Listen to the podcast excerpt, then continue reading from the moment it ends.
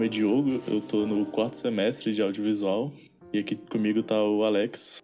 E aí, aqui quem fala é o Alex, também sou aluno do quarto semestre de audiovisual e hoje convidamos você a participar de um papo sobre ciência e tecnologia.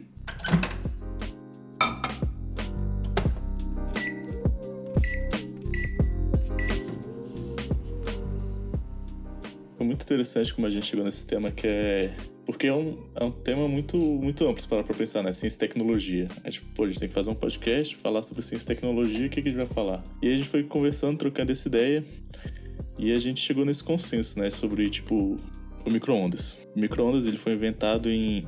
durante a Segunda Guerra Mundial. Ou seja, lá para 1940, por aí. Só que ele só chegou nas primeiras casas brasileiras em 1990 que caminho que ele fez até isso aí, por que, que a tecnologia demora tanto para chegar no Brasil e ela chegou em 1990 nas casas mais ricas, né? E a gente quer tentar explorar um pouco isso. E como isso não se aplica só ao microondas, isso se aplica a diversos campos da tecnologia, e a tecnologia ela tá ao redor da gente o tempo todo, né? Então a gente deixa essa pergunta aqui para você de por que que o microondas demorou 40 anos para chegar ao Brasil? E uma das melhores formas de você estar tá aprendendo sobre qualquer assunto é você tentar entender a história, né? Porque a história ela tende a ser cíclica a mesma história que se aplica ao microondas, ela pode ser aplicada a diversos produtos.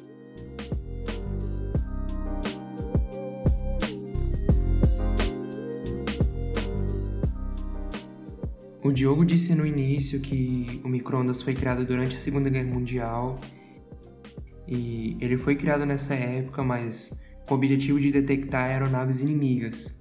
A função do aparelho foi modificada um tempo depois pelo engenheiro Percy Spencer que levou o micro-ondas para casa e, em um dia comum, ele estava com uma barra de doce em sua roupa e percebeu que, ficando em frente à máquina, o doce derretia. E foi assim que surgiu a ideia de reformular o objetivo de uso do micro-ondas. Esse micro-ondas que a patroa comprou é muito esquisito, viu? Aperta aqui, tum, ele faz arroz. Aqui, tum, faz batata frita. E ele mesmo descobre a hora que a comida tá pronta e desliga sozinho sei não. Mas para mim, esse forno tem a parte com demo. Mas aí que tá, né? Não foi tipo assim, pô, 1945 o cara descobriu isso e, em 1946 estava dentro da casa, das casas americanas de microondas. Você tem todo um caminho.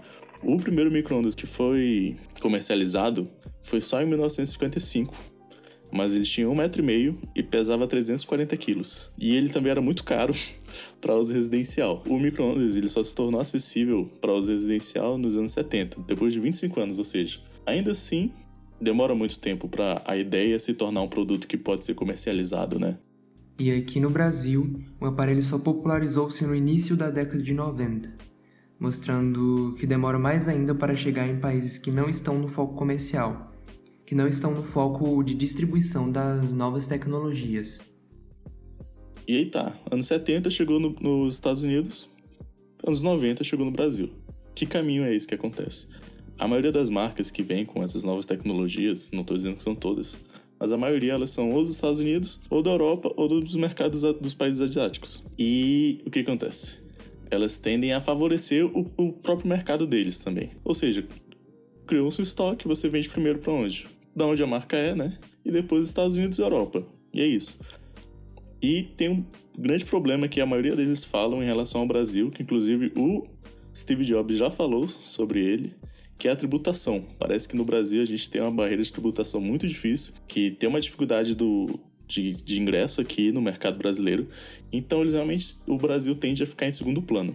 Aí você tem o segundo problema, que é a limitação de estoque justamente porque as fábricas priorizam os países que são preferenciais nessa distribuição. E aí eles têm o interesse de abastecer toda a população desses países, para depois focar em outras regiões. E isso que acontece no Brasil. Eles preferem manter toda a população europeia, asiática e norte-americana com os novos produtos e depois mandam esses produtos para o Brasil. Nem tem estoque para o Brasil. O produto existe, você tem gente no Brasil que está disposta a pagar, mas é claro que é uma parcela muito pequena da população. Mas mesmo esse pessoal estando aqui e tendo esse dinheiro, ele nem tem o que comprar, porque o produto nem está aqui no Brasil, porque nem foi fabricado pensando no Brasil. O mercado europeu já, já foi abastecido. O mercado americano Canadá, Estados Unidos, já foi abastecido. E aí tudo bem, começam a, a fabricar para o Brasil. Tranquilo, fabricaram. Você tem que enviar para o Brasil, né? E como é que é esse viu? Através de navio. Só que o navio, para chegar aqui no Brasil com essa mercadoria, ele não só, não só chega e vai para as Casas Bahia sem vendido, não. A gente tem alfândega aqui no Brasil que é para equilibrar, né? E a tributação, que é aquilo que a gente falou mais cedo, né? O Brasil é um país que tem uma barreira de tributação muito grossa. E o, o, a mercadoria chega no porto, onde você tem três canais: o canal verde, o canal amarelo e o canal vermelho. Justamente nesse ponto que eu queria chegar. Nos portos brasileiros existem os canais que, como já citados, é o canal verde, o amarelo e o vermelho. No canal verde, a mercadoria e a documentação são tributadas de acordo com o que foi declarado pelo responsável pela carga. E no canal amarelo, a mercadoria é fiscalizada apenas de maneira documental. E por fim, no canal vermelho, a fiscalização total de documentos e mercadorias é feita. E em alguns casos, ainda há a possibilidade da existência do canal cinza, que além de exigir a verificação completa dos lotes, ainda pode gerar tributos extras para equiparar os preços aos dos produtos produzidos no Brasil. Esse é o caminho só para entrar no país. E aí que ele entra no país, você tem esse mesmo processo que tem da do produto ser destinado a um mercado mais favorável, você tem isso no Brasil. Só que numa escala menor. E qual que é o mercado favorável? São as capitais, principalmente São Paulo, Rio de Janeiro, que tem um poder de compra maior e uma população maior também, inclusive. E aí depois que você vai para as outras capitais do Brasil, e aí depois das outras capitais você vai para o interior. E isso tudo é feito pela maior parte estrada. Estrada a gente sabe que não é a forma de logística mais eficiente, mas é a que a gente mais usa aqui no Brasil. E é isso, tá respondido. Esse é o caminho que você faz de 40 anos para um produto ser inventado até ele chegar na casa de uma pessoa. Mas aí que tá. Isso não se aplica só a, a produto, se aplica a tecnologia. E uma tecnologia que ela está muito presente nas nossas vidas, que ela está acontecendo aqui no Brasil, é a vacina. Em 22, em 22 de março de, desse ano, de 2021, saiu uma matéria no New York Times. Eu vou estar tá fazendo aqui uma tradução livre dela, que ela diz o seguinte: Das vacinas aplicadas globalmente, em média, 75% foram para apenas 10 países, enquanto pelo menos 30 países ainda não vacinaram, não vacinaram ninguém. Cientistas avisam que a distribuição injusta pode acarretar problemas não apenas aos países mais pobres, mas aos mais ricos também, se a pandemia continuar de forma descontrolada, permitindo a mutação do vírus, de forma que enfraqueça as vacinas. Mas com certeza o maior impacto será nos países mais pobres. Além da vacina, isso se aplica a outras coisas também, né? Uma delas é carro elétrico. Vamos falar de Tesla aqui, né? Tesla é um negócio que já dominou os Estados Unidos. Tem, você tem países da Europa que tem uma frota quase inteira só de Tesla ou de carros elétricos. E em 2020, a Tesla vendeu meio milhão de carros, meio milhão de unidades, né, dos diversos modelos deles.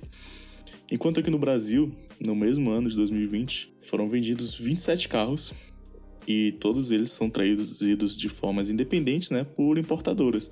Isso já demonstra mais uma vez um problema no transporte interno, né? Nesse caso, não é o transporte interno, mas sim um transporte internacional. E por ser uma importação com tributação e tudo mais, o produto se torna muito caro, com um preço exorbitante, principalmente por conta das taxas. Sim, sim. Um outro exemplo muito bom de, de produto muito caro é a questão do computador, né? Em 1996, para você comprar um computador com configurações aceitáveis, você ia gastar 4 mil reais. Em 1996. O salário mínimo da época era 112 reais. Que expectativa uma pessoa que recebe um salário mínimo tinha de comprar um computador? Exatamente. E no ano de 2020, o acesso ao computador também se tornou limitado, porque os preços começaram a subir de maneira exagerada, principalmente porque a maioria dos componentes do computador é importado. E das famílias que se encontram nas classes D e E, apenas de 3 a 4% delas têm acesso a um computador notebook ou algum equipamento que permita acesso à internet. 30% dos domicílios no Brasil não tem acesso à internet, e uma das principais justificativas é o valor cobrado por esse serviço. E sabemos que para muitas famílias brasileiras, ter internet em casa pode ser considerado um luxo. É um luxo, realmente, né? É que a gente acaba não parando para pensar nisso às vezes, né? Vem a questão do. de como a gente é privilegiado, né? Tipo, pô, tá todo mundo acostumado a, inter... a ter o acesso à internet. E, mas quando você para pra pensar, quando você sai um pouco dessa, dessa zona que a gente tá, quer dizer, que país é esse em 2021 que 30% das pessoas não têm internet? Alguma coisa está muito errada aí, né? E segundo o estudo TCI Domicílios de 2019, as famílias das classes D e E, que são as classes que chegam a apenas ter a renda de um salário mínimo por mês, metade dessas famílias não conseguem ter acesso à internet, enquanto apenas 1% das famílias que estão na classe A não têm conexão. É. E durante a pandemia, isso foi uma discussão muito forte que a gente teve, né, da questão do acesso à internet, porque tá tendo educação à distância, né? E como é que a gente tem um monte de jovem, um monte de criança que não tá podendo estudar porque não tem internet ou não tem às vezes nem um celular para estar tá podendo estudar, né? Que atraso que isso vai trazer pro, pro Brasil no futuro, a gente ainda vai ver. Bom, eu acho que isso representaria um atraso na geração, que provavelmente até impactaria no ingresso ao mercado de trabalho, porque podemos perceber que, inclusive, muitas crianças perderam a base escolar por conta da pandemia. Então, o ensino infantil fica precário, entende? E é uma fase da vida que deve ter mais atenção ao ensino, pois é a base. É isso, né? Mostrando mais uma vez essa questão da a desigualdade presente aqui no país. O, o país é um, o Brasil é um país muito rico, né? A gente tem tem muito dinheiro, mas ao mesmo tempo esse dinheiro ele tá muito mal distribuído. E isso você vê os seus reflexos, né, em várias coisas. Por exemplo, tá bem. O, Brasil, o micro-ondas chegou no Brasil em 1990. Mas quantas casas hoje em dia que tem micro-ondas? Quantas casas hoje em dia que tem um carro? Quantas casas hoje em dia que tem um computador, uma máquina de lavar roupa, é, a gente tem parte do Brasil que o pessoal não tem nem saneamento básico.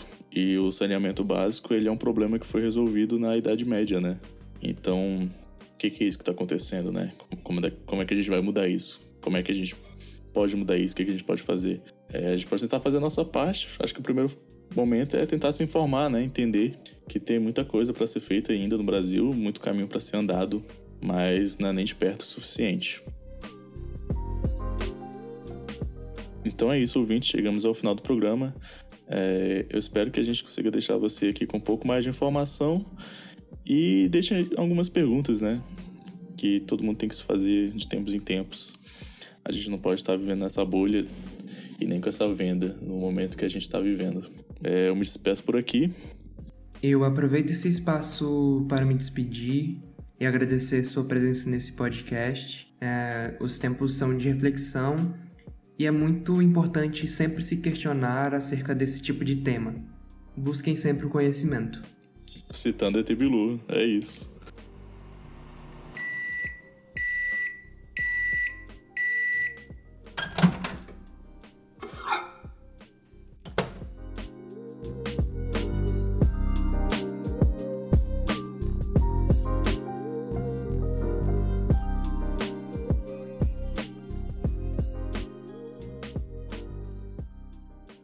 Estação Ciência, um projeto do Laboratório de Áudio da Faculdade de Comunicação da Universidade de Brasília. Este episódio contou com trilha de Ibrahim, Encounter with a Mac Patrol e com áudio da Publicidade do Microondas Sharp, veiculada em 1991, e foi produzido, escrito, dirigido e apresentado por Alex Ferreira e Diogo Bastos, sob orientação do professor Elton Bruno Pinheiro e mentoria de André Duarte. Para ouvir outros episódios do Estação Ciência e conhecer mais produções do Lab Áudio UNB, acompanhe as nossas redes sociais e o site labaudio.unb.br.